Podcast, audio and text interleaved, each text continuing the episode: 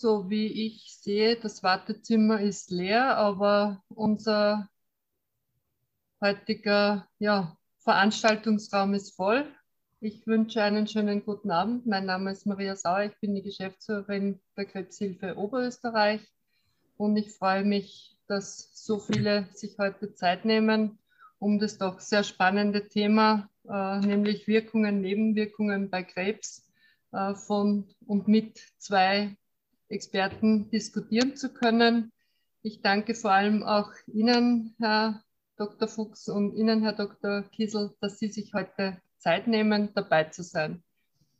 Gleich am Anfang bitte alle die Stummschaltung äh, auf alle Fälle zu aktivieren, sollte es im Allgemeinen nicht dabei sein, damit wir auch die Experten hier gut dann hören können. Äh, der Herr Dr. Fuchs ist ja seit kurzem, nämlich seit dem 1.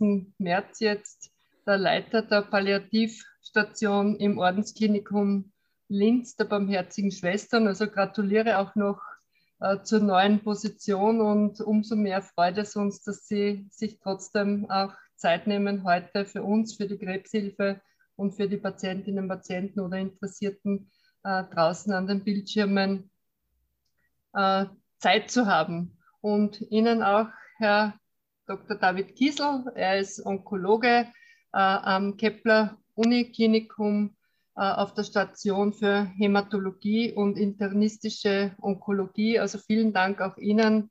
Äh, Sie haben ja Dienst und nehmen sich trotzdem Zeit. Also vielen, vielen Dank, dass Sie dabei sind an die Teilnehmer draußen. Sie können gerne unten im Chatbereich dann die Fragen stellen. Ich werde jetzt die beiden Herren bitten, äh, uns ihren Aufgabenbereich etwas zu erläutern und Sie sind dann dran und können natürlich die beiden Herren ihre, von den beiden Herren ihre Expertise äh, dann abfragen.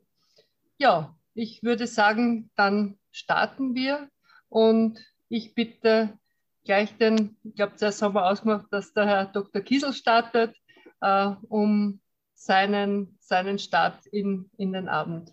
Danke. Ja, danke schön für die einleitenden Worte. Ähm, es freut mich sehr, hier eingeladen worden zu sein. Ähm, es freut mich auch sehr, dass solche Veranstaltungen trotz Pandemie oder wahrscheinlich sogar vor allem durch die Pandemie äh, zunehmend forciert werden, aber dass sie auch von unseren Patientinnen und Patienten immer mehr ähm, und auch sehr rege in Anspruch genommen werden. Ähm, wie Sie bereits erwähnt haben, ich arbeite in einer äh, Onkologie und Hämato-Onkologie am Kepler-Uniklinikum. Heißt, ich betreue hier Patienten ähm, sowohl äh, mit soliden Erkrankungen als auch mit hämato-onkologischen Erkrankungen. Ich denke, dass ich ähm, in meiner Betreuung von Patienten eben dadurch ein sehr breites Feld eben überblicke wobei mein klinischer Schwerpunkt liegt ähm, doch sehr auf der Arbeit mit Brustkrebspatientinnen. Mein akademischer Schwerpunkt liegt ähm, oder Fokus liegt vor allem in dem, in dem Bereich Sport und Krebs bzw. Trainingstherapie mit onkologischen Patientinnen und Patienten. Und ähm, da als Art äh, supportives Therapiekonzept, und da habe ich das Glück gehabt, in den letzten Jahren äh, eine der größten internationalen Studien hierzu in Linz aufbauen zu dürfen und eben leiten zu dürfen und ähm, welche die auch maßgeblich äh, gefördert worden ist, eben vom Verein der Forschungsunterstützung äh, der Krebshilfe Oberösterreich. Und ähm, den Herrn Dr. Fuchs kenne ich aus seiner Zeit an unserer Abteilung und ähm, habe mit ihm lange Jahre gearbeitet, habe auch viel seiner Werte und ähm, seine Betreuungskonzepte oder seinen Umgang mit Patienten eben auch in meine Behandlungsweise übernehmen dürfen und äh, freue mich, dass wir gemeinsam heute die Chance haben, den Abend eben äh, gestalten zu dürfen.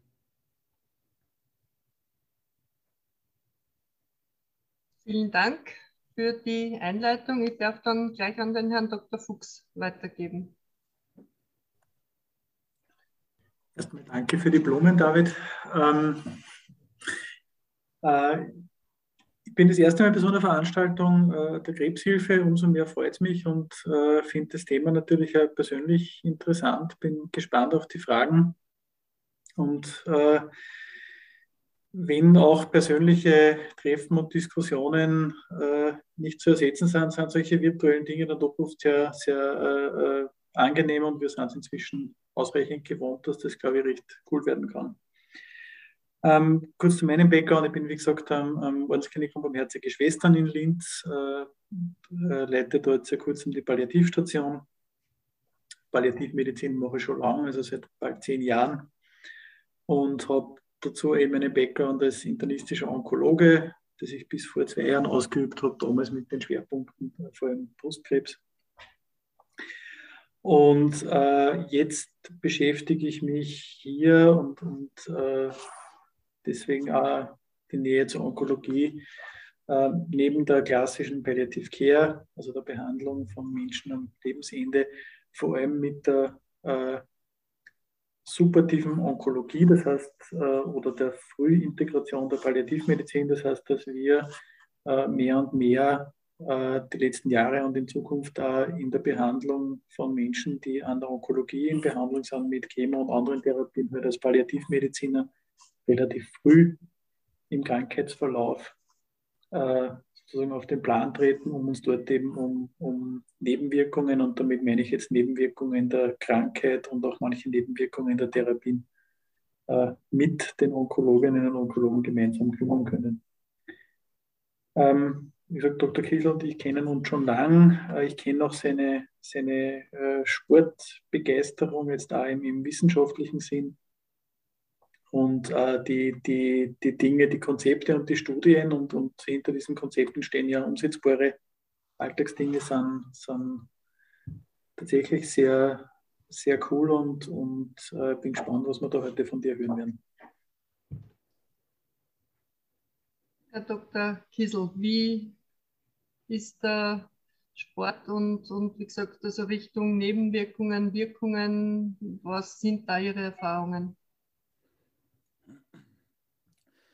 Naja, ähm, Sport in der Onkologie ist ein, äh, oder Sport mit onkologischen Patienten ist ein, ein, ein hartes Pflaster, muss man sagen. Es hat sich ähm, in den letzten Jahren ähm, immer weiter gewandelt. Ähm, es war früher die Meinung der, oder die vorherrschende Meinung in der Onkologie, wenn ein Patient mit Krebs eben kommt, dann am besten hinlegen, das Ganze ausschlafen, auf gar keinen Fall belasten und so weiter. Da ist man jetzt äh, weit davon entfernt. Ähm, man ist immer mehr an dem Punkt, ähm, dass man auch in das intensive Training übergeht, dass man den Patienten auch wirklich ausbelastet. Ähm, und man hat gesehen, dass das auch eben ähm, zellulär, also es, von der Wirkung her ganz an spezifische Effekte haben kann. Und ähm, es wird zunehmend eben umgesetzt. Es kommt ein wenig darauf eben an, mit wem man darüber spricht eben und wie verankert das das bereits ist. Wir haben eben das Glück gehabt, dass wir hier ähm, äh, in Linz äh, die Möglichkeit haben, dieses Projekt eben auf, äh, aufsetzen haben zu können.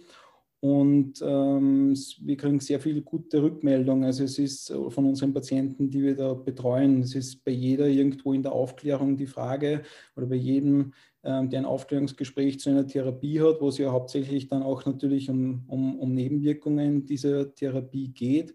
Was kann man selbst dazu beitragen irgendwo, dass man eben die eine oder andere Nebenwirkung vielleicht verhindert? Was, was, was macht dann Sinn? Ähm, und da wird sehr viel diskutiert, was immer wieder medial irgendwo aufgebauscht ist. Und wenn man sich das Ganze irgendwie so ein bisschen äh, resümiert ähm, oder zusammenfasst, dann, dann läuft es äh, überlegen gezeigt haben und auch sinnvoll gezeigt haben und auch wieder reproduzieren haben lassen. Und das qualitativ, akademisch auf sehr, sehr hohem Niveau ähm, war der Sport. Und ähm, da kann man sagen, so einfach ist es auch. Ja? Also man kann eben selbst was dazu beitragen und das ist die Aktivität. Frage ist immer nur, was ist eben dann die, das Maß der Dinge? Also kann man das in, in, irgendeiner Art und Weise dosieren, wie zum Beispiel eben ähm, Sport als Medikament einzusetzen, unter Anführungszeichen. Und auch da sind wir eben viele Schritte mittlerweile weiter und das kann man zu einem gewissen Teil und das sind genau solche Dinge, die wir uns da in solchen Studien eben anschauen.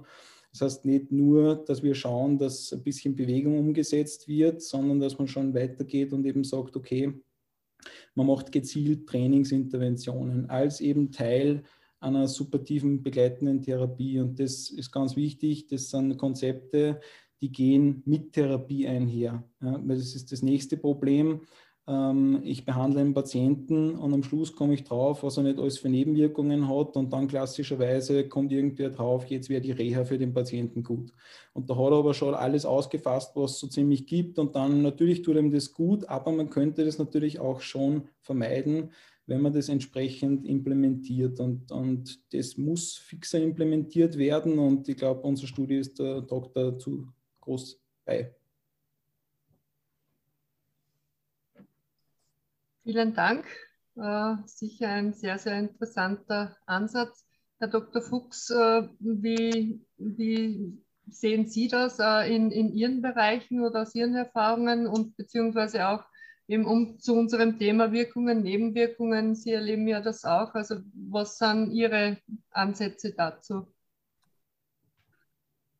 Also man weiß schon, schon relativ lang, dass, dass äh, so die, die, die eine der ganz großen klassischen Chemotherapie-Nebenwirkungen, die Erschöpfung oder Fatigue durch, sagen wir mal, anstrengende Bewegung äh, besser wird. Und dass das im, im Grunde so mehr oder weniger die, die einzige Intervention ist, die da, die da belegte Wirksamkeit hat. Also das ist mal das eine, wo wir sehr wenig drüber wissen und, und äh, ist die und für das bin ich kein Experte, ich bin weder Sportler noch Sportmediziner. Aber die Dosierung des Medikaments Sports, darüber wissen wir noch verhältnismäßig wenig.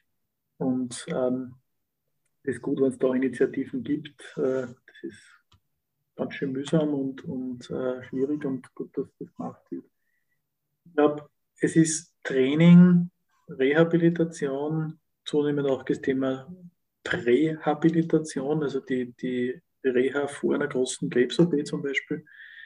Ähm, aber auch eben schon die, die sogenannte Reha oder, oder das Betätigen während einer Aufwendtherapie sehr, sehr spannend und im Übrigen auch im Palliativbereich relevant. Also äh, wir haben täglich die Physiotherapeutinnen, Physiotherapeuten auf der Station.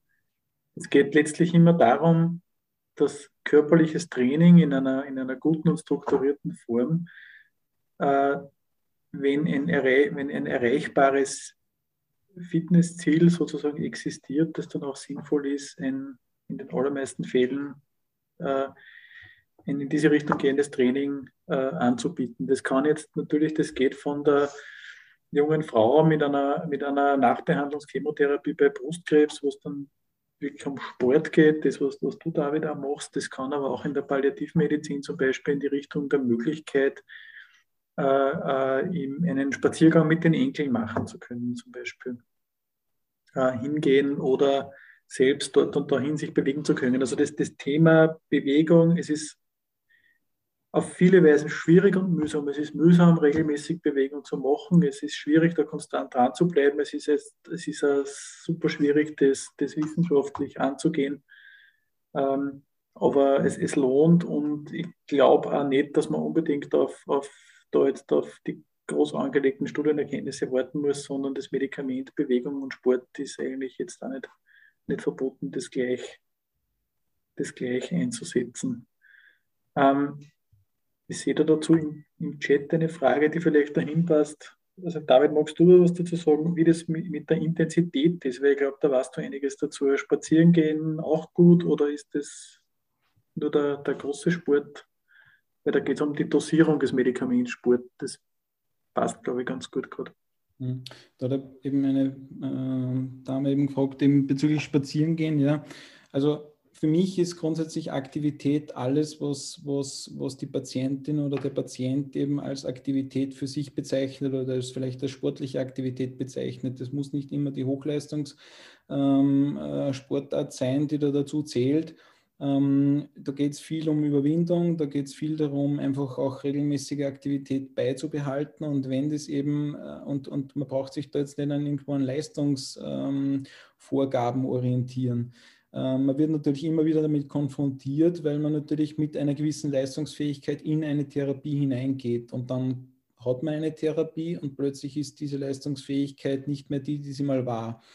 Aber natürlich, wenn jetzt die Runde ums Haus ähm, oder äh, die Spaziergehrunde intensiv ist, aber es ist halt einfach nur spazieren gehen, dann ist es trotzdem natürlich prozentuell zu dem gesehen, was geleistet werden kann ähm, eine, relevante, eine relevante Aktivität. Also ich zähle da grundsätzlich alles dazu. Ich habe eine Patientin zum Beispiel gehabt, die zitiere immer wieder recht gern, ähm, weil ich sehe natürlich die, die Trainingsaufzeichnungen, die Trainingstagebücher und so, was, was die dann im, im Rahmen unserer Studie eben führen. Und ähm, die hat äh, erstens einmal unglaublich als Aktivitätsniveau trotz Therapie eben zum Beispiel an den Tag gelegt, war aber zum Beispiel am Wochenende immer äh, sechs Stunden Eisstock schießen. Ähm, und natürlich ist das Aktivität und für mich auch sportliche Aktivität. Und, und ähm, ich möchte mir nicht vorstellen, eben was gewesen wäre, wenn ich zum Beispiel sage, das soll jetzt zum Beispiel aufhören ähm, oder das, das, das würde da jetzt nicht irgendwie zählen und so weiter. Also das ist auch solche Routinesachen sind sehr wichtig. und, und es ist generell sehr komplex, weil da kommt natürlich viel zusammen. Das ist ähm, meistens sehr überschneidend äh, diese Müdigkeit unter der Therapie beispielsweise, die bezeichnete Fatigue, ähm, wird sehr überlappend gesehen zu auch Depression, zu auch eben äh, Antriebslosigkeit, zu eben man wird konfrontiert mit der Diagnose, der Behandlung und so weiter. Und ähm, man kann es nicht jetzt genau an einem festmachen, aber das, das, das ist unbedingt notwendig, dass man diese Aktivitäten aufrechterhält. Was ich aber schon immer wieder zu meinen Patienten eben dazu sage, ähm, ist zum Beispiel, wenn er sagt, ja, ich mache so viel im Haushalt und so weiter. Ähm, das ist für mich keine äh, sportliche Aktivität. Das ist natürlich anstrengend und, und, äh, und belastend und so. Aber ich hätte es gern, dass sie sich anziehen, bewusst ähm, rausgehen und dementsprechend was machen. Ja.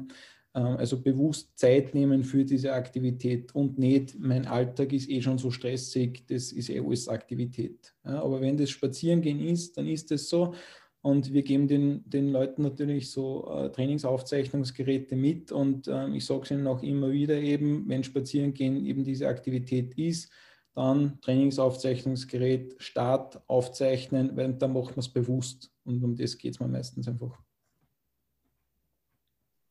Vielen Dank. Herr Dr. Fuchs, was haben Sie noch Richtung äh, Wirkungen, Nebenwirkungen äh, allgemein oder starten wir mal mit der Fragerunde? Starten wir gerne mit den Fragen. Ich glaube, es sind schon einige da, außer die Anmerkung, dass mir das mit dem Haushalt nicht zählt, persönlich ein bisschen äh, enttäuscht. Ja, ich wollte da gerade fragen, ob zumindest die Gartenarbeit dann zählt. Also ich für Geschirrspüler ausräumen wird dann nicht als Sport gezählt. Das ist schade, aber ja. Aber ja, äh, die erste Frage, die ich da habe, also auch die Sporttherapie, äh, Sporttherapie bei Brustkrebs, wie wir Sie auf Brustkrebs auch im Schwerpunkt haben, Herr Dr. Kiesel, ähm, ob es da eben, äh, welche Angebote es gibt und ob, es auch, ob Sie wissen, ob es auch in Wien etwas gibt. Es gibt auch in Wien etwas. Ich habe schon mal ähm, ähm, eine Patientin ähm, in eine sportwissenschaftliche Betreuung dort eben überwiesen. Also man muss, also es wird sich etwas angeboten. Meistens, ähm, meistens sind es ja teilweise Reha-Zentren, die da die so sehr viel machen oder sehr viel anbieten würden auch. Es gibt ähm, äh, meistens auch die physikalischen Institute der jeweiligen Krankenhäuser, die beispielsweise auch onkologische Trainingsgruppen und so weiter ähm, initiiert haben und aufrechterhalten. Ähm, also da, da, da gibt es auf jeden Fall etwas. Und äh, auch zum Beispiel diese onkologischen Trainingsgruppen, die gibt es auch schon lange. Das ist auch schon was, was sich lange etabliert hat ja, und was auch immer sehr gut angenommen wurde. Diese ganzen Dinge sind eigentlich maßgeblich von der physikalischen äh, Medizin äh, initiiert worden und, und, werden auch meistens von denen betrieben. Also das wäre irgendwo, wenn es nicht der eigene Onkologe ist, der ihn betreut, so ein bisschen der, der Ansprechpartner, den ich mal zum Beispiel fragen würde. Ähm, genau. Vielen Dank. Äh, die nächste Frage ist eine sehr spezifische von der Frau Grünberger. Äh, und zwar ähm, eben meint sie, äh, von der Medikation beziehungsweise nach der Gastroskopie sind weitere vier Chemos geplant, soll in diesem Fall die Chemo umgestellt werden. Also wie gesagt, Sie hat da natürlich einige spezifische Sachen. Können Sie da oder wer, wer möchte da antworten? Ja, ich glaube, das, äh, weiß ich nicht, David, ob du das, sonst mache ich das. Ähm, grundsätzlich geht es da um Flottherapie, eben die, mit der entsprechenden Operation ähm, und dann eben um die, um die adjuvante Fortsetzung des Ganzen. Das, also ich habe jetzt ein paar so Fragen eben gelesen, dass ähm, man muss einfach auch wirklich ähm, den Patienten natürlich kennen, den man, den man, den man da betreut und, und äh, die Begleiterkrankungen kennen und, und auch die Medikation kennen, die er dementsprechend auch schon nimmt und auf die eingestellt worden ist wie schwer dann zum Beispiel diese beschriebenen Coronarspasmen waren, ob's da, ähm, ob das äh, nur so Angina pectoris Beschwerden waren und dann äh, kein Korrelat zum Beispiel gegeben hat oder, also das muss man ein bisschen in Relation setzen irgendwo. Das ist ein, ein gängiges Schema, das ist auch eines der best etablierten Schemas und eines der wirksamsten. Es ist aber auch eines, das am meisten Nebenwirkungen irgendwo produziert hat in diese Studien. Also das hat äh, grundsätzlich ordentlich in sich, so ein Regime.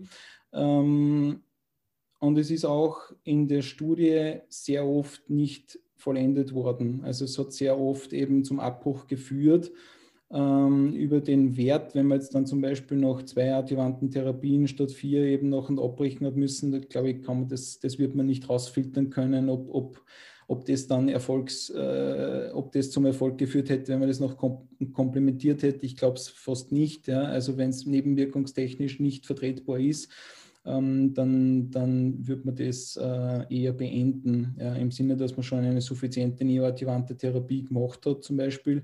Und bei das ist ja in diese Studien meistens gegangen oder das hat man gesehen, dass man eben durch das, dass man die Therapie schon vor der Operation gehabt hat, hat man einfach mehr Therapie umsetzen können, weil es dann eben in der Operation eben geendet hat und man schon das vorher umgesetzt hat. Aber das muss man sich eben ähm, den, den gesamten Krankheitsverlauf irgendwo ansehen.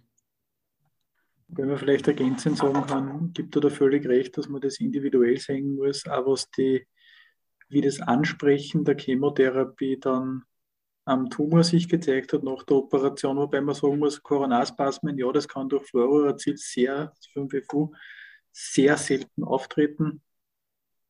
So aus dem Gedächtnis kann ich mich jetzt eigentlich, glaube ich, nur an zwei Menschen erinnern, wo ich das einmal wahrgenommen habe. Ähm, es ist nicht in allen Fällen ein zwingender Grund, die Chemotherapie aufhören zu müssen.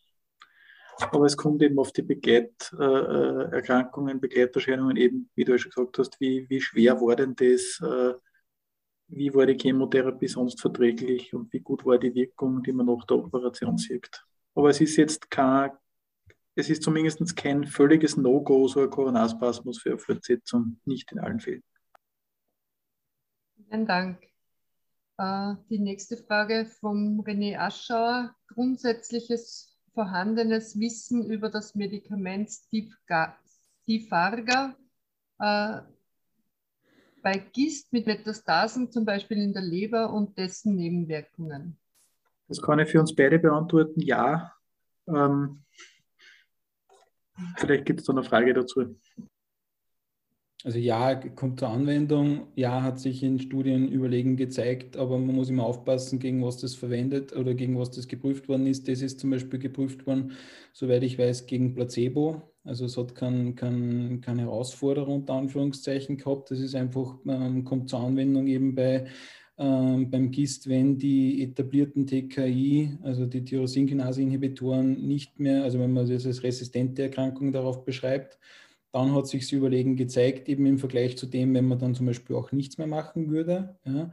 Also da kommt es zur Anwendung, hat sich Überlegen gezeigt, von den Nebenwirkungen ist sehr unspezifisch, macht teilweise einfach so ein bisschen Schwäche, Müdigkeit, Appetitlosigkeit.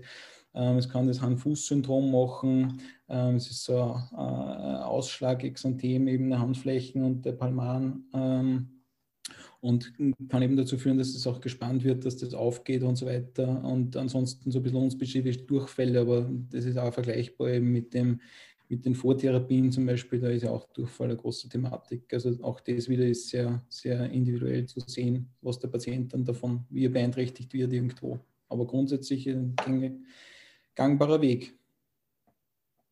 Vielen Dank. Die Inge hat die nächste Frage gestellt. Wie lange nach einer Herzeptintherapie können Nebenwirkungen betreffend Herz auftreten, regeneriert sich das Herz wieder. Also es regeneriert sich wieder. Ähm, die, die Kardiotoxizität vom, von der Herzeptin, Trastuzumab-Therapie, also von der Antikörpertherapie, ist reversibel. Im Vergleich jetzt zum Beispiel zu der klassischen Kardiotoxizität von Substanzen, die wir eben auch im Brustkrebs verwenden, die chemotherapeutisch sind. Also das ist eine irreversible Schädigung zum Beispiel. Ähm, es kann aber Jahre später auftreten. Ja. Danke. Spazieren gehen denke ich, wurde bereits beantwortet. Die Frage dann kommt von der Alexandra Bauer. Ich bin soeben mit der Strahlentherapie fertig geworden. Welche Nebenwirkungen können die Wochen danach auftreten? Mir wurde gesagt, eventuell eine Lungenentzündung oder Kapselfibrose, Beidseitsmastektomie äh, mit Sofortrekonstruktion. Also welche Nebenwirkungen können auftreten? Also die, die beschriebenen Nebenwirkungen, die Pneumonitis, also eine nicht infektiöse Strahlenlungenentzündung, die gibt es, die ist bei den üblichen Strahlenfeldern nach Brustkrebsoperationen äh, ziemlich unwahrscheinlich, jedenfalls in einer, in einer relevanten Form. Also es ist relativ selten, dass das, dass das auftritt, sehr selten eigentlich hm, so, dass jedenfalls therapiebedürftig ist. Da gibt man dann üblicherweise Cortison, aber es ist bei Brustkrebsbestrahlungen in einer relevanten Form eigentlich selten. Kapselfibrose ist auch, kann ich aus dem Kopf keine Prozentzahlen sagen, aber auch nicht sehr häufig und ähm, häufiger schon. Und beachtenswert sozusagen, also wenn Sie da noch, noch Abheilung der, der Hautrötungen und Veränderungen da, da Probleme bemerken, sei es optisch oder sei es vom Gefühl her oder was Schmerzen betrifft, dann ist der richtige Ansprechpartner oder Ansprechpartnerin äh, die Brustchirurgie, ähm, um da also, sei es jetzt optisch oder sei es jetzt anderweitig, da dem entgegenzutreten. Grundsätzlich äh, das Wahrscheinlichste ist eigentlich nach der Strahlentherapie, dass das, das Thema Nebenwirkungen dann eigentlich nach einer Brustkrebsbestrahlung noch, noch äh, Erholung der Haut eigentlich zumeist erledigt ist. Es kommt natürlich auch ein bisschen auf das Strahlenfeld an, was da jetzt genau bestrahlt worden ist, ob da jetzt Lymphknoten mit bestrahlt worden sind, ähm, ähm, wie intensiv und so, also auf das Strahlenfeld eben, ja viel klagen dann auch über Lymphedeme. Das ist eher dann wieder was, was dann ähm, im Verlauf dann eher kommt. Okay, vielen Dank. Äh, die Frau Wurz hat noch die Frage gestellt, darf man bei einer Antihormontherapie mit Amidex etwas gegen die Wechselbeschwerden nehmen. Also Onkologe nein, Gynäkologin ja. Also zwei verschiedene Meinungen hat sie da bekommen. Wie ist Ihre Einschätzung dazu? Ja, weil es immer wieder diskutiert wird, einfach, das eine ist ja eine Antihormontherapie, wie die Dame eben geschrieben hat, ähm, und das andere ist eine Hormonersatz, äh, also eine sind pflanzliche Phytoöstrogene, die eben äh, hormonersetzend wirken sollen, die man eben in der Postmenopause teilweise eben nimmt, eben für die Wechselbeschwerden. Das ist auch äh, so, so gedacht irgendwo. Natürlich äh, arbeitet die da irgendwo konträr mit der einen Therapie, Therapie mit der, mit der einen Wirkung probiere ich eben, dass ich eben möglichst die Hormone blockiere in dieser Zeit und dann würde ich ähm, was nehmen, was das dementsprechend ähm, wieder ersetzt. Ähm, da würde ich eher schauen, ob man nicht die Möglichkeit hat, ähm, ob man das umstellt. Ja? Also es gibt ja auch verschiedene antihormonelle Therapien, auch für postmenopausale Patienten. Man kann einmal andere Präparate probieren, manchmal besser verträglich zum Beispiel. Also würde ich mir mal fragen, ob es nicht von der Seite aus äh, Möglichkeiten gibt, wenn es wirklich solche Beschwerden macht. Ja? Bevor ich jetzt irgendwie Hormone setzend dagegen arbeiten würde, wäre es nicht so, das würde ich mal hinterfragen ähm, wie sinnvoll diese antihormonelle Therapie wirklich ist. Die wird teilweise eben sehr, äh, sagen wir mal, leger empfohlen ähm, oder auch äh, der Benefit ist meist geringer, wie was man sich vorstellt. Ja, es ist äh, etabliert, es ist auch in Studien etabliert und so. Nur da braucht es wirklich schlagende Faktoren, dass man sagt, man würde das jetzt mit einer Patientin, die wirklich sehr viele Beschwerden hat, auch so durchpeitschen über diese Zeit. Weil das ist ja nichts, ähm, was ich jetzt über kurze Zeit nehme, über Wochen und Monate, sondern das nehmen die Damen Jahre. Okay, die Frau Grünberger hat vorher schon und ergänzt dann noch dazu, äh, der Spasmus trat nach der dritten Chemo auf. Ich erlitt ihn während eines Spaziergangs am Tag nach, ähm, am Tag nach Beendigung der Chemo. Ich mache täglich bis zu einer Stunde Gymnastik und gehe zusätzlich eine Stunde spazieren. Muss ich mein Herz nach so einem Vorfall schonen? Meine Herzkranzgefäße sind frei, zeigen keine Verkalkung an. Also nach dem Coronarspasmus, der jetzt, nehme ich an, schon, schon einige Zeit her ist, dass das nicht gestern war, ähm, interpretiere jetzt mal einfach so, muss man das Herz nicht schonen. Also das, wenn das jetzt vor zwei Stunden war oder, oder vorgestern, dann ja, dann ist das ganz was anderes, aber nachdem das für mich so klingt, als wäre das schon eine Zeit her, ist, klingt das jetzt nicht, das wäre eine Schonung notwendig. Also ich glaube, da ist wichtig, ähm, äh, zu, äh, mit, mit Onkologen oder Onkologin gut zu besprechen, eben das, was wir vorher erwähnt haben, wie ist das persönliche Risiko einer Wiederholung, äh, wie war das Ansprechen der Chemotherapie, wie ist es zum Beispiel mit, mit es gibt schon die Möglichkeit äh, bei dem FU äh, die, die, den Verabreichungsmodus äh, manchmal zu, zu ändern, im Sinne der, der Infusionsgeschwindigkeit. Also da, da gibt es ein paar Details und das, das, muss sowas muss bei so einer seltenen Problematik, das, das muss man wirklich auf individueller Basis klären. Aber nochmal gesagt, das ist ein Coronarspasmus jetzt nicht unbedingt ein völliges No-Go für eine Fortsetzung. Das ist es nicht. Und was bei den, bei den Nebenwirkungen der, der Antiöstrogenentherapie, wie den, den Aromatasehemmern, ist, also da sollte man sich mal anschauen, denke, was, was ist das denn für eine Nebenwirkung? Es gibt da eine Reihe an Dingen, die, die Problem, problematisch sein können, jetzt angefangen von Hitzewallungen über, über Gelenksbeschwerden, also die ganz, die, die häufigen, dann die, die Knochendichte-Problematik, äh, Problematik im Sexualleben, Schleimhäute und so weiter. Also da gibt es einige Dinge und gegen viele dieser Nebenwirkungen gibt es eine Reihe an Dingen, die man äh, auch unter einer Therapie machen kann, um das zu lindern. Ähm, man muss sagen, die Tatsache, dass sie da erleben, dass sich ihre Ärztinnen nicht einig sind, reflektiert die Tatsache, dass man sich da auch nicht einig ist.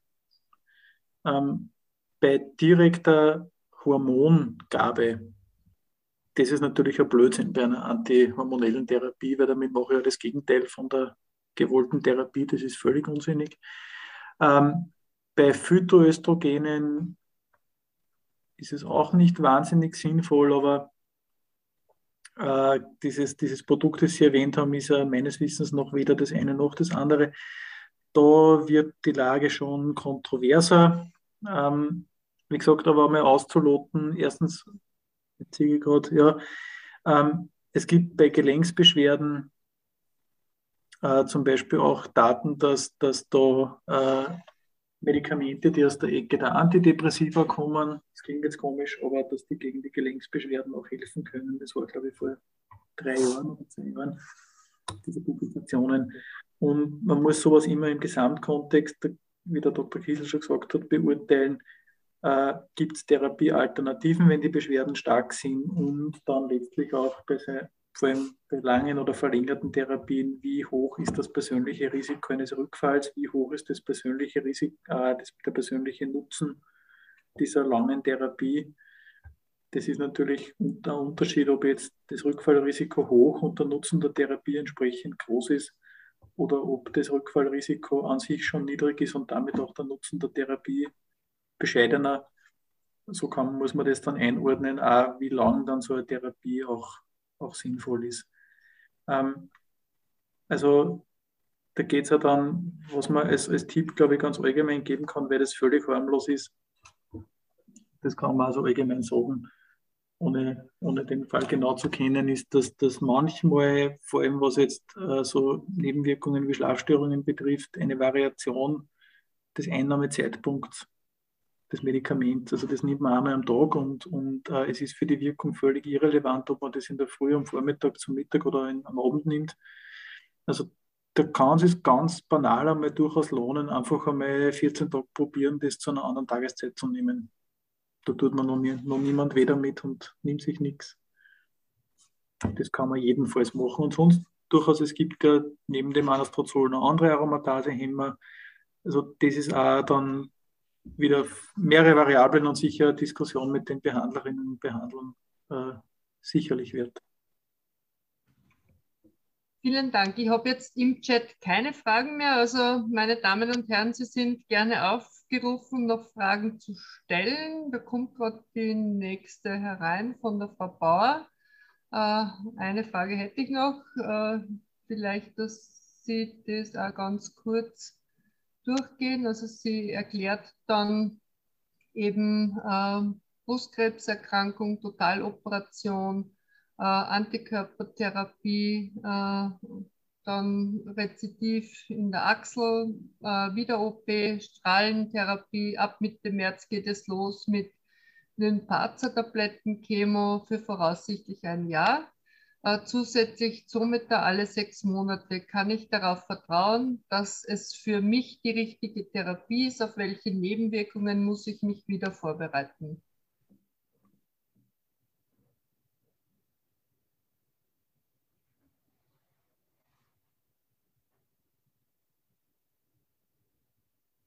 Ähm, grundsätzlich das, was, was ich da lese, äh, klingt wie ein übliches und sinnvolles Therapiekonzept. Ähm, die Wirkung einer Therapie, wie, wie wichtig, wie notwendig ist sie, äh, wenn man da Zweifel hat und grundsätzlich bin ich ein Freund von Zweitmeinungen, wenn man sich das holen möchte, also dass man, dass man an ein Brustkrebszentrum äh, geht und sich dort äh, um eine Zweitmeinung bemüht. Das kann grundsätzlich nie schaden und meine Meinung ist auch, dass das äh, jeder Arzt und jede Ärztin vertragen muss, wenn sich die Patientin eine Zweitmeinung holt. Ähm, und grundsätzlich, was jetzt äh, Lynparza oder Parib äh, betrifft, das ist ein Medikament, das man in der Onkologie ja schon äh, längere Zeit kennt, nämlich vor allem bei Eierstockkrebs und das hat eben die das Einsatzgebiet beim Brustkrebs äh, seit jetzt schon einiger Zeit, glaube ich, das weißt du sicher jetzt noch genauer, David, äh, auch. Ähm, man kann vielleicht generell sagen, dass diese Therapie sich wahrscheinlich, sehr wahrscheinlich deutlich leichter anfühlen wird wie die, die äh, große Chemotherapie. Es ist die allgemeinen Nebenwirkungen, was jetzt Schleimhautprobleme, was jetzt äh, Erschöpfung betrifft.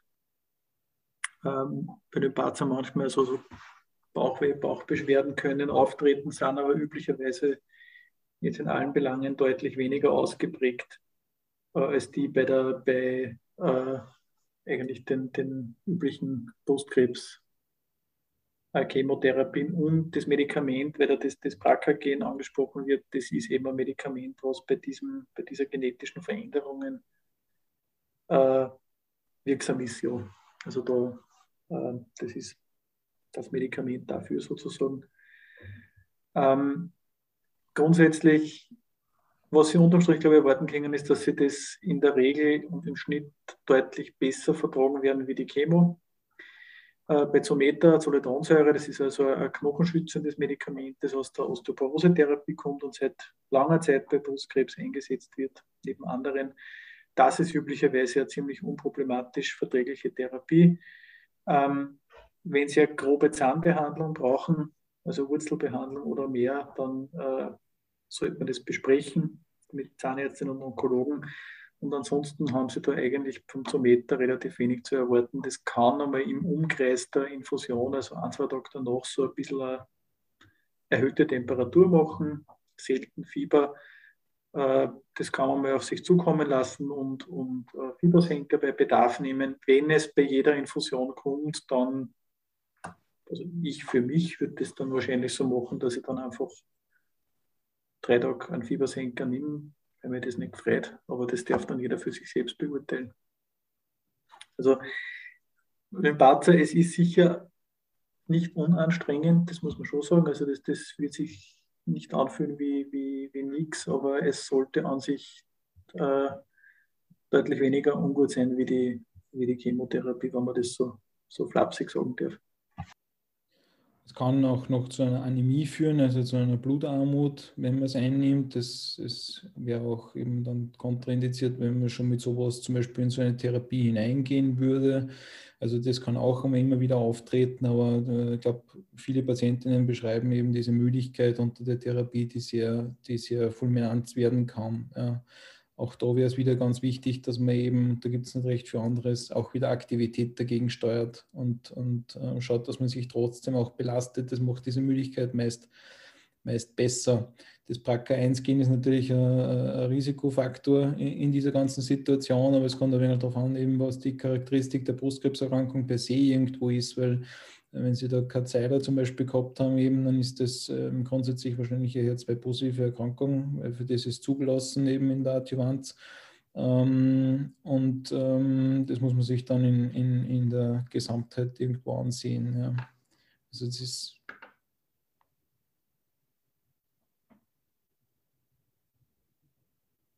hm. Das war nur die Fragestellung, Affinitor bei hormonabhängigen Brustkrebs. Gibt es noch andere Therapien, hat die Maria gefragt.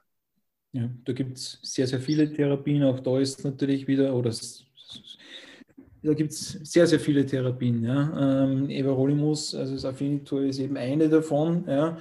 Ähm, da gibt es natürlich, äh, kommen auch die klassischen Chemotherapien zur Anwendung, da kommen die hormonblockierenden Therapien zur Anwendung, da kommen äh, mittlerweile zum Beispiel auch sowas wie Olaparib irgendwo zur Anwendung, also was die Dame vorher angesprochen hat.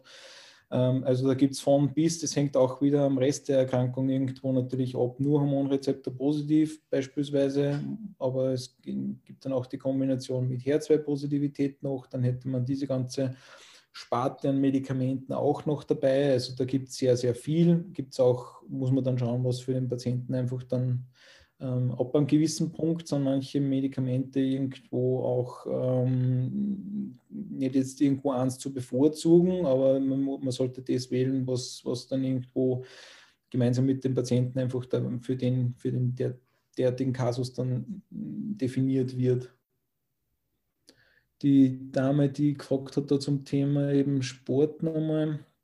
Genau, mit der Immuntherapie. Ich, darf ich da nochmal ganz, ganz grob hineingrätschen? Äh, bei Everolimus Affinitor ist ganz, ganz wesentlich die, die prophylaktische und begleitende Therapie der Mundschleimhautentzündung, weil das ist die, das ist die große und die potenziell unguteste Nebenwirkung. Ähm, falls Sie falls Sie noch nicht darüber geredet haben mit Ihrem Onkologen, äh, bitte sprechen Sie darüber. Es gibt da zum Beispiel äh, spezielle Mundspüllösungen, mit denen man diese Nebenwirkungen im Vorfeld verhindern kann.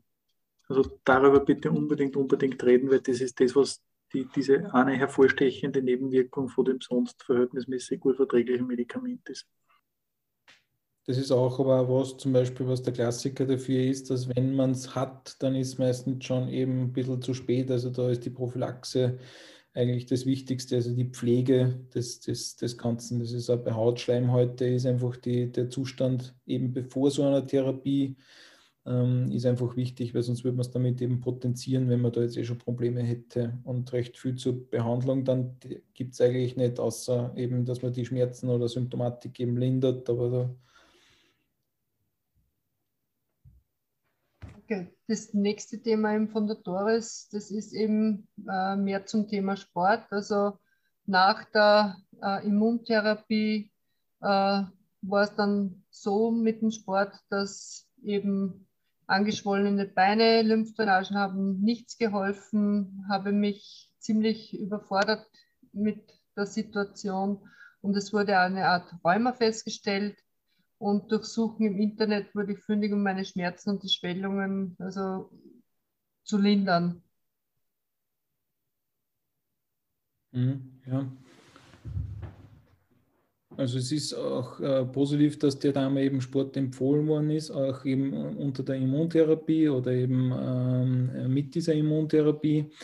Ähm, Lymphdrainagen, das ist so ein bisschen eine, eine ewige Thematik, das, das, das, davon profitieren sehr viele ähm, und manche hilft es vielleicht eben nichts. Ähm, das hängt ein wenig davon ab, einfach, ob, ob, das, ob sich das irgendwo, ähm, ob sich der Abfluss da irgendwo regenerieren lässt und, und wie verbocken was das vielleicht ist. Oder also das, da muss jetzt nicht jeder davon profitieren. Ähm, auf der Reha wird sehr viel mit äh, Wassertherapie zum Beispiel gearbeitet, weil es natürlich auch den, den, den Druck aufbaut, dass das äh, besser drainagiert wird wieder. Man kann sowas äh, über die physikalische Medizin, vielleicht gibt es eben wen, der das ähm, äh, tapen könnte. Auch sowas ist gängig, dass man sowas mal zum Beispiel probiert. Ähm, aber natürlich eben auch eben Aktivität darf da auch nicht äh, zu kurz kommen. Die hat sie eben auch vor allem bei Lymphedemen ähm, sehr wichtig gezeigt. Also wird er in der Reha immer wieder umgesetzt natürlich ähm, und fördert auch wieder den natürlichen Rückfluss oder den, den, löst auch diesen Lymphstau irgendwo oder kann das machen. Natürlich, wenn man da jetzt parallel dazu Rheumabeschwerden oder dazu entwickelt, kommt es auch wieder darauf an, was ist das jetzt genau. Das, das, das kann man jetzt aus der Ferne wahrscheinlich auch nicht diagnostizieren, aber ähm, muss schauen, dass man, dass man das möglichst multimodal irgendwo angeht. Vercenia sehe da ist, ist, wenn wir gerade vorher über Therapien gesprochen haben, ähm, ist keine klassische Immuntherapie, ist eine zielgerichtete Therapie. Gibt jetzt, ähm, äh, da gibt es verschiedenste Präparate des Vercenias, das Abimaziclib ist eben eins davon. Da gibt es auch noch andere Vertreter irgendwo. Ähm, was sie alle durch die Bank gleich haben, ist eben diese Neutropenie. Ähm, die muss man unterscheiden zu dem, was man äh, von einer Chemotherapie sich erwarten würde, eine Neutropenie. Also das ist was anderes. Das ist meistens, man sagt immer, man bezeichnet das so als Art äh, Produktionsstopp irgendwo oder als Stopp, aber wenn man das Medikament wieder weggibt oder die Pause dementsprechend hat, ähm, dann kommen die von alleine wieder und es ist auch nicht vergesellschaftet oder man sieht auch nicht so häufig die fibrile Neutropenie, was ja eigentlich die gefürchtetste Nebenwirkung der Chemotherapie ist, nämlich durch die Immunschädigung, dementsprechend dann halt die Infektanfälligkeit und dann äh, vielleicht dann nur die Sepsis dahinten noch. Ähm, also diese, dieses Medikament ja, ist eben zielgerichtete Therapie. Neutropenie ist der, der, Klassiker, würde ich mich jetzt auch so nicht davor fürchten. Da gibt es ähm, ähm, äh, Protokolle, wie man, das, äh, wie man das dementsprechend äh, trotz dieser Neutropenien weiterführen kann. Da geht es um Dosisreduktion, da geht es um Intervalle, die man vielleicht prolongiert und so weiter. Mm, also da, das ist jetzt nicht so, so gravierend. Die nächste Frage ist eben von Frau Wiesinger. Äh, ich glaube, das geht direkt an den Herrn Dr. Fuchs. Äh, und sie fragt, gibt es Studien zum Langzeiteinsatz von Herzepin? Äh, Herzepin, sie macht bald die sechs Jahre voll. Also wie gesagt, der Herr Dr. Fuchs hat ja damals das, den Schrecken vor dem Wort palliativ genommen und ja, sie hätte eben da gern ein Update, ob es da etwas gibt. Okay, also das mit dem Fensterputzen weiß ich noch, ja. Ähm, ja, äh, also Herziptin ist in der, in der Langzeitanwendung bei, bei stabiler Erkrankung, das ist ja dann üblicherweise wenn es so lange angewendet wird bei einer Erkrankung, die eine fortgeschrittenere Erkrankung ist, also nicht in der Nachbehandlung, als dann als Dauertherapie halt im Einsatz.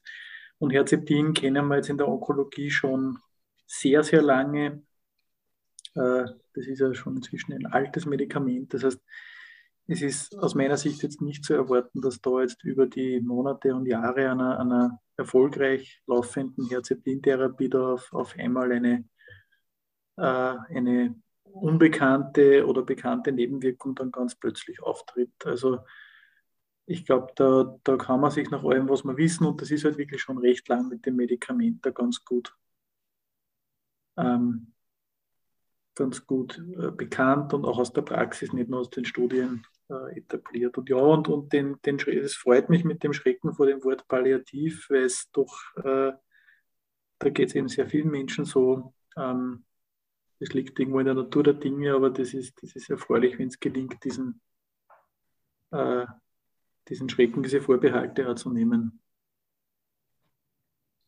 Ähm, die, der Eintrag Pankreaskarzinom 11 2018, da weiß ich jetzt nicht recht, vielleicht können Sie, äh, es ist eine Frage, ist es nicht, also vielleicht kommt noch was. Ich glaube, der schreibt noch vielleicht ein ja. bisschen dazu, weil das andere passt gerade ja, dazu, weil ich gerade mit dem abgeschlossen gehabt hat, die Dame mit dem also mit dem Abimatze Clip eben, weil es mir nur einfällt, das ist, weil es auch erwähnt wird, immer wieder eine große Thematik, natürlich die Dosisreduktion, die heißt für den Patienten meistens was anderes wie für einen selbst.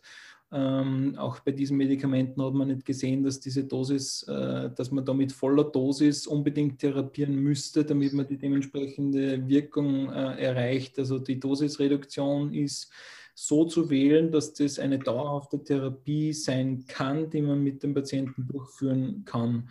Und da steht es nicht im Vordergrund, ob das jetzt die Volldosis ist oder 50 Prozent. Es soll die Therapie gewählt werden, die eben umsetzbar ist. Und da hat sich eben nicht gezeigt, dass man davon Nachteile hätte in dieser Substanzgruppe. Vielen Dank. Uh, ja, jetzt ist die Frage eben da mit durchgeführten Maßnahmen, anschließende Maßnahmen, um vor allem im Pankreaskarzinom. Also wenn nach einem, einer, einer Pankreaskrebserkrankung oder nach einem Rückfall derselben dann ähm, eine Zeit lang eine Chemotherapie gemacht wird, die anschließenden Maßnahmen, das, das, ist dann äh, Kontrolluntersuchungen oder, oder Form von Nachsorge. Ähm, das ist gerade in der, in der Erkrankung der, der Bauchspeicheldrüse so, dass das zu einem großen Teil recht individualisiert gehandhabt wird. Ähm, wie dann mit welchen bildgebenden Verfahren und auch in welcher Frequenz und, und mit welchen Laboruntersuchungen das gemacht wird, das ist tatsächlich, wenn man da, wenn Sie da, Herr äh, Schall, mit ähm, anderen Patientinnen reden, werden Sie da unterschiedliche Dinge hören, weil das sehr oft individualisiert wird. Das hängt von den Bildern ab, die es da zum Beispiel vorher gibt, ähm, äh, was man genau wie gut erkennen konnte. Ähm, also wenn, die, wenn sich Ihre Frage auf die Nachsorge bezieht, dann kann man sagen, das ist individuell, aber es wird da sicherlich in, in regelmäßigen Abständen ähm, oder sehr wahrscheinlich Untersuchungen geben. Wie lange man die dann führt und in welcher Häufigkeit, auch das ist zu individualisieren. Was die, die Frage mit den Dosisreduktionen betrifft, das kann man nur unterstreichen. Also es ist bei, bei, den, bei vielen Medikamenten, nicht nur bei diesen CDK4-6-Inhibitoren wie dem Vercenius, so, dass eine Dosisreduktion einer Therapie, die wegen Nebenwirkungen gemacht wird, dass dabei einer großen Zahl an Medikamenten auch die Daten gibt, dass die Wirkung dadurch oftmals nicht beeinträchtigt ist. Und das ist eben bei den Medikamenten, wie du gesagt hast, David, genauso. Ja, vielen Dank. Ich habe hier noch per E-Mail auch eine Frage und zwar mit welchen Nebenwirkungen habe ich bei einer Immuntherapie zu rechnen und was kann ich zum Beispiel bei massiven Hautjucken, starken Durchfällen und so weiter tun? Also ich nehme an, dass da um die immunvermittelten Nebenwirkungen bei, bei den sogenannten Checkpoint-Inhibitoren geht, jedenfalls klingt so. Also Pembrolizumab, Nivolumab äh, und, und Ipilimumab und Durvalumab und wie sie alle heißen. Da ist es so, dass tatsächlich die, die Haut neben, also die, diese Medikamente können verschiedene Autoimmunreaktionen äh, verursachen als Nebenwirkung. Oft muss man sagen, sagen dass Medikamente, die überhaupt keine Nebenwirkungen machen, auch das gibt es da. Ähm, die Hautnebenwirkung ist die zahlenmäßig häufigste. Und da ist es so, also genauso bei der Haut wie bei den Durchfällen und bei allen anderen Nebenwirkungen, die Palette ist da, ist da sehr breit. Äh, ist die Therapie, die man da macht, äh, in irgendeiner Weise in der Regel Cortison. Das kann jetzt bei der Haut lokal sein, als, als Salben. Das kann aber auch mit, mit Tabletten sein, wenn es schwerer ist. Und bei den Durchfällen kann es auch, wenn das schwerere Durchfälle sind, nicht selten notwendig sein, da ähm, mit Cortisontherapie dieser Immunreaktion entgegenzusteuern. Das ist auch die große Aufgabe von Ärztinnen, die diese Therapie äh, verschreiben und verordnen, dass sie mit diesen Nebenwirkungen dann umgehen. Es gibt eine ganze Reihe andere, seltenere noch. Ähm, was man gegen das Jucken, äh, gegen das Hautjucken äh, symptomatisch tun kann, Also es gibt ja Juckreiz nicht nur durch die Immuntherapien, sondern im Gefolge von Krebserkrankungen ja durch die Krankheit an sich schon mal und dann auch nicht nur durch diese eine Therapieort. Ähm, das ist auch was, was man nebenbei gesagt in, äh, an der Palliativstation auch ganz häufig als Symptom äh, sehen. Da gibt es äh, eine ganze Reihe an Dingen, die man tun kann. Das eine muss man sagen, dass jetzt, wenn kein Nesselausschlag besteht und das keine solche Immunreaktion oder allergische Reaktion ist, sind Antihistaminika, also so Allergietabletten wie, wie Desloratadin und Konsorten oftmals unwirksam. Ähm, das heißt, hier ist es wichtig zu schauen, woher dieser Juckreiz denn kommt. Ähm, was man lokal selber tun kann, ist, dass oft Kühlung lindernd wirkt. Also man kann zum Beispiel Hautlotionen ähm, verwenden und die schlicht und ergreifend in den Kühlschrank stellen. Vorher, das klingt jetzt total doof, aber das, das muss man auch mal denken. Ja. Ähm, was ich persönlich gern verwende und wir auf der Station auch gern verwenden, das sind mentholhaltige äh, Lotionen. Die gibt es von verschiedenen Herstellern als Fertigprodukt in der Apotheke äh, zu kaufen mit so leicht Menthol drinnen. Man sollte da keine offenen Hautstellen haben, sonst wird es brennen. Aber ansonsten ist diese leichte Kühlung durch Menthol oft wahnsinnig angenehm. Ähm, und dann gibt es bei starken quälenden Juckreiz auch die Möglichkeit, äh, gerade in der Palliativmedizin mit, mit, Medikamenten, die dann aber auf die spezielle Juckreizsituation abzielen, zu behandeln oder auch zum Beispiel mit äh, die Haut lokal betäubenden äh, Mischungen das sind aber dann Apothekenmischungen zu arbeiten.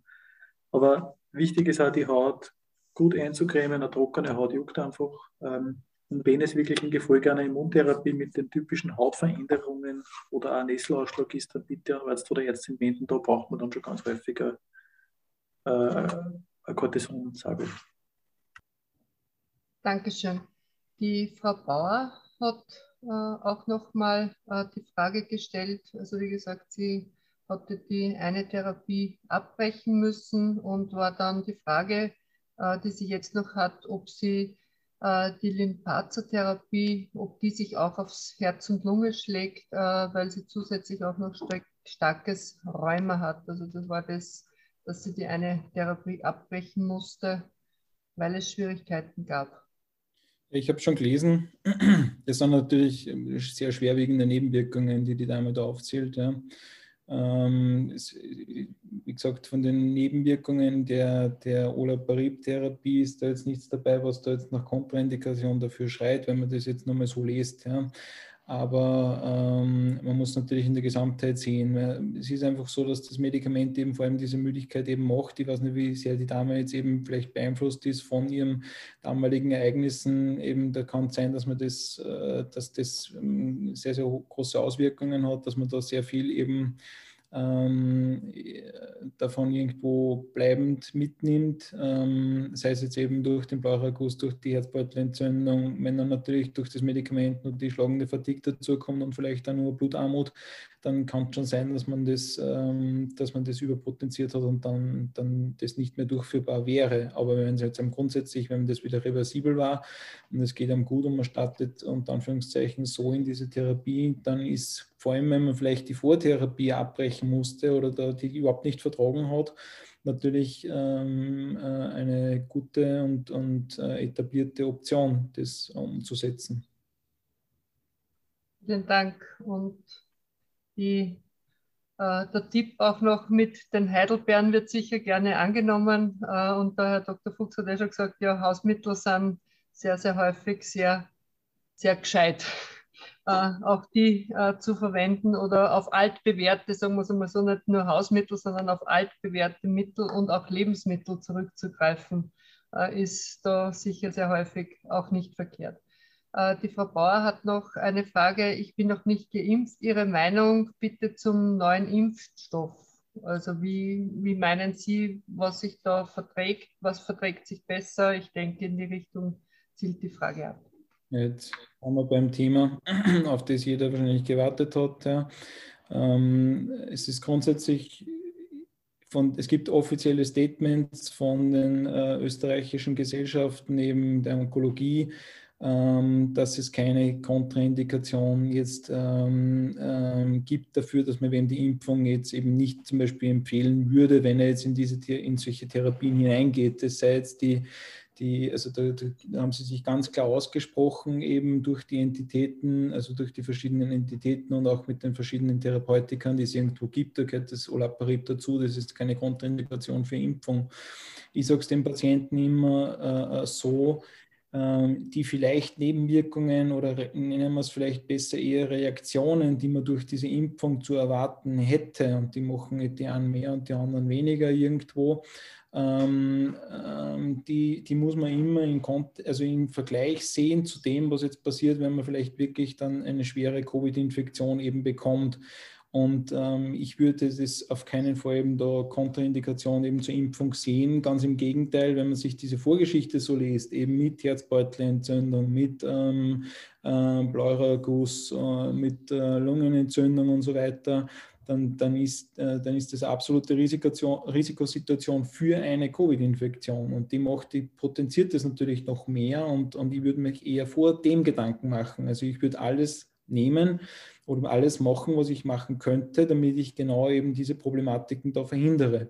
Natürlich, es gibt auch äh, die, die Vergesellschaftung der Impfung irgendwo, dass man äh, festgestellt hat, dementsprechend mit der Myokarditis und so weiter, nur äh, das darf man nicht gegen nichts sehen, sondern das muss man dann halt aufwerten ähm, oder im Vergleich dazu stellen, was die Infektion vergesellschaftet ist mit der Myokarditis und so weiter. Und ähm, das ist einfach ums Vielfache drüber über das, was man an Reaktionen und Nebenwirkungen der Impfung sieht. Und äh, wenn das nicht reicht, dass man sagt, man wäre dafür ein, ein, ein, Risikopatient, dann, dann ist es einfach teilweise so, dass wenn man jetzt nicht geimpft ist und man bekommt diese Erkrankung, dass das äh, trotzdem natürlich Therapien, Abläufe, organisatorisches rund um diese Therapie enorm äh, einschränken kann selbst ähm, nach dieser ganzen Zeit der Pandemie ist es trotzdem, es verkompliziert sehr vieles.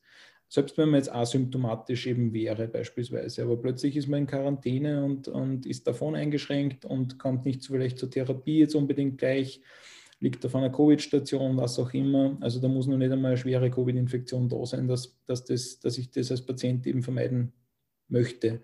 Es ist ja grundsätzlich so, dass wir unseren Patienten, also wir haben viel Erfahrung mit Impfstoffen eben ähm, unter Chemotherapie, auch bevor es Covid schon gegeben hat. Und da ist auch immer empfohlen worden, vor der Chemotherapie oder vor dem Chemotherapiestart eben Impfungen auffrischen.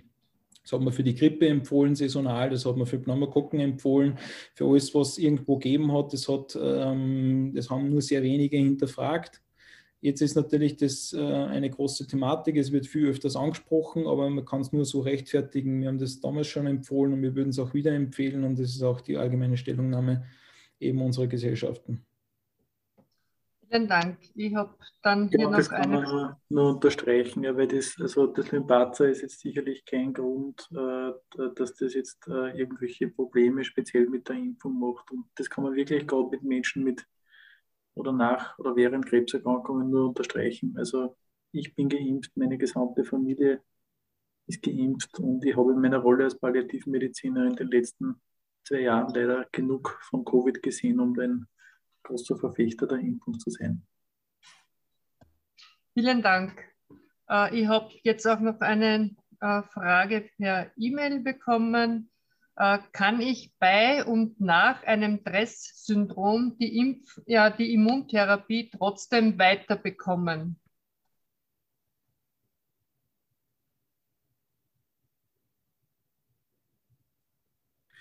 Also das ist eine Frage, die, die bei einer, einer sehr seltenen, bei einem sehr seltenen Ereignis und, und ohne Kenntnis der Erkrankung der genauen Immuntherapie und vor allem auch der, der Indikation zur Immuntherapie eigentlich leider so nicht zu beantworten ist. Äh, es ist wie bei allen Risiko- oder schweren Situationen sehr gut, sich da gut zu beraten lassen, im Zweifelsfall auch eine Zweitmeinung einzuholen. Äh, es wäre nicht seriös, würden ich oder, oder Dr. Kittel da jetzt eine eindeutige Aussage treffen, weil es ist äh, immer bei onkologischen Therapien, das kann man für alle sagen, Wirkung und Nebenwirkung, das ist ja der, der, Titel des Abends da irgendwo, die müssen in einem sinnvollen Verhältnis zueinander stehen. Und, und äh, denke, den meisten Menschen wird so gehen, dass wenn die Wirkung sehr groß ist, dann, dann wird, man, wird man mehr Nebenwirkungen bereit sein, in Kauf zu nehmen, jetzt äh, auch in der Rolle derer, die es verschreiben, aber auch in der Rolle derer, die es kriegen. Und wenn die Wirkung klein ist, die Wirkung kann auch mal dann klein sein, wenn zum Beispiel die Prognose bei der Nachbehandlungstherapie sehr gut ist, dann ist die Wirkung einer Nachbehandlungstherapie schon auch notwendigerweise klein, weil es nicht viel gut zu machen gibt. Ähm, also das muss in einem sinnvollen Verhältnis stehen und, und Kosten, jetzt im Sinne von Nebenwirkung und Nutzen der Therapie müssen da in einem sinnvollen Verhältnis zueinander stehen. Das gilt bei einer schweren Komplikation umso mehr, aber auch bei leichten, unter Anführungszeichen, aber sehr lästigen Nebenwirkungen gilt das ganz genauso. Dankeschön. Ich habe dann jetzt noch eine Frage. Es wird bei Einnahme von Anastrozol immer von Gelenkschmerzen gesprochen. Können auch Muskelschmerzen oder Muskelkrämpfe dadurch auftreten? Ich nehme bereits zwei Jahre Anastrozol und habe seit eineinhalb Jahren immer stärker werdende Muskel- und Steißbeinschmerzen.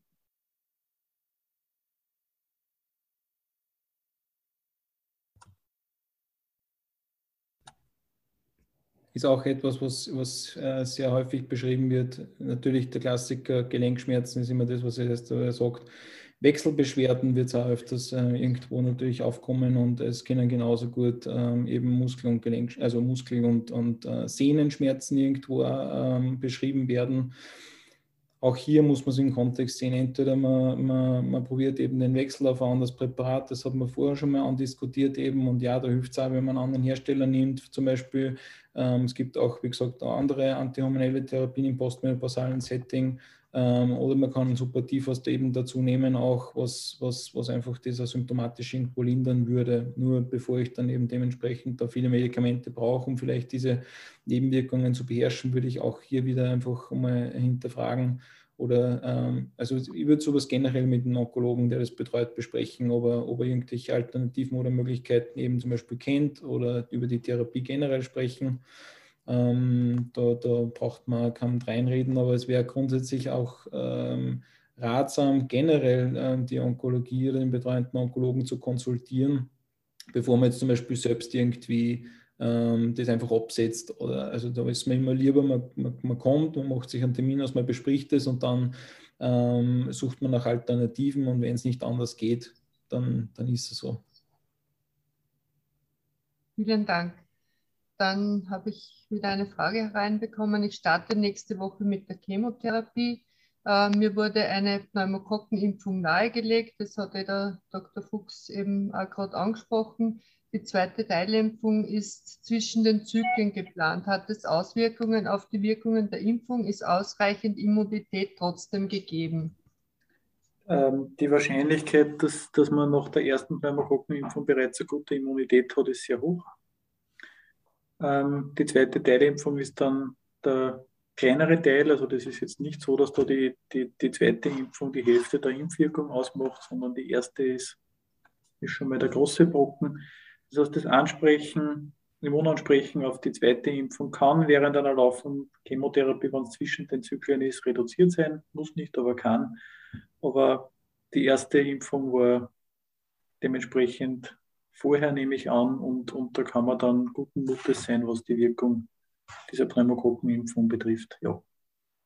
Das ist auch zum Beispiel auch wieder im Vergleich zum, zur Covid-Impfung eben zu sehen ähm, wenn man es vor der Therapie nicht mehr schafft oder das nicht erfolgt ist, dann ist es trotzdem auch empfohlen, da hinein zu impfen.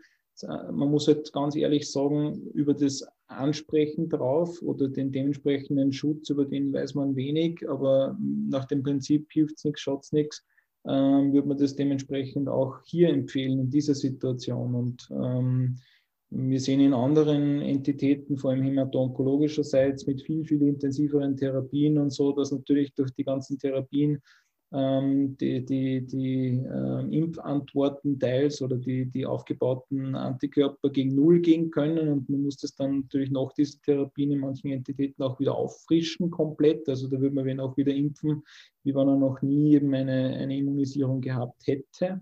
Auch das gibt es und ähm, also das, da ist der da ist schon viel Wissen da, auf das man sich da bezieht und das, das wird eigentlich für diese Covid-Impfung zum Beispiel auch immer wieder über so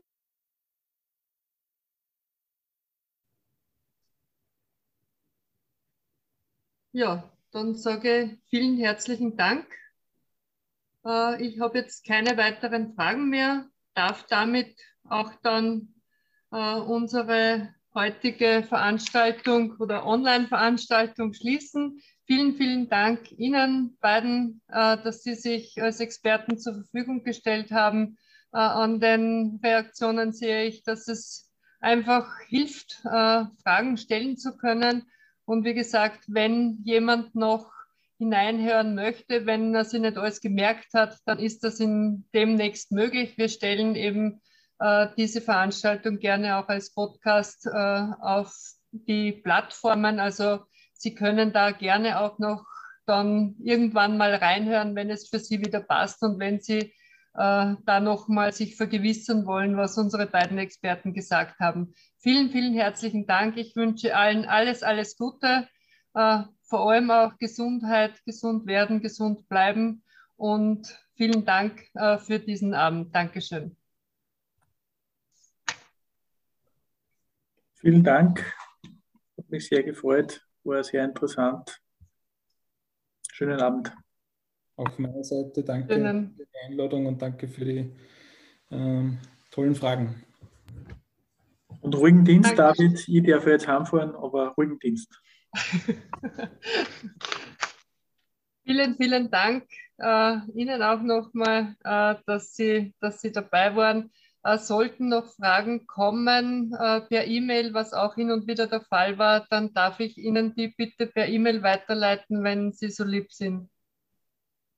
Passt, super, danke schön. Danke. Dann schönen Abend und vielen Dank und ich darf mich bei Gelegenheit hoffentlich wieder melden.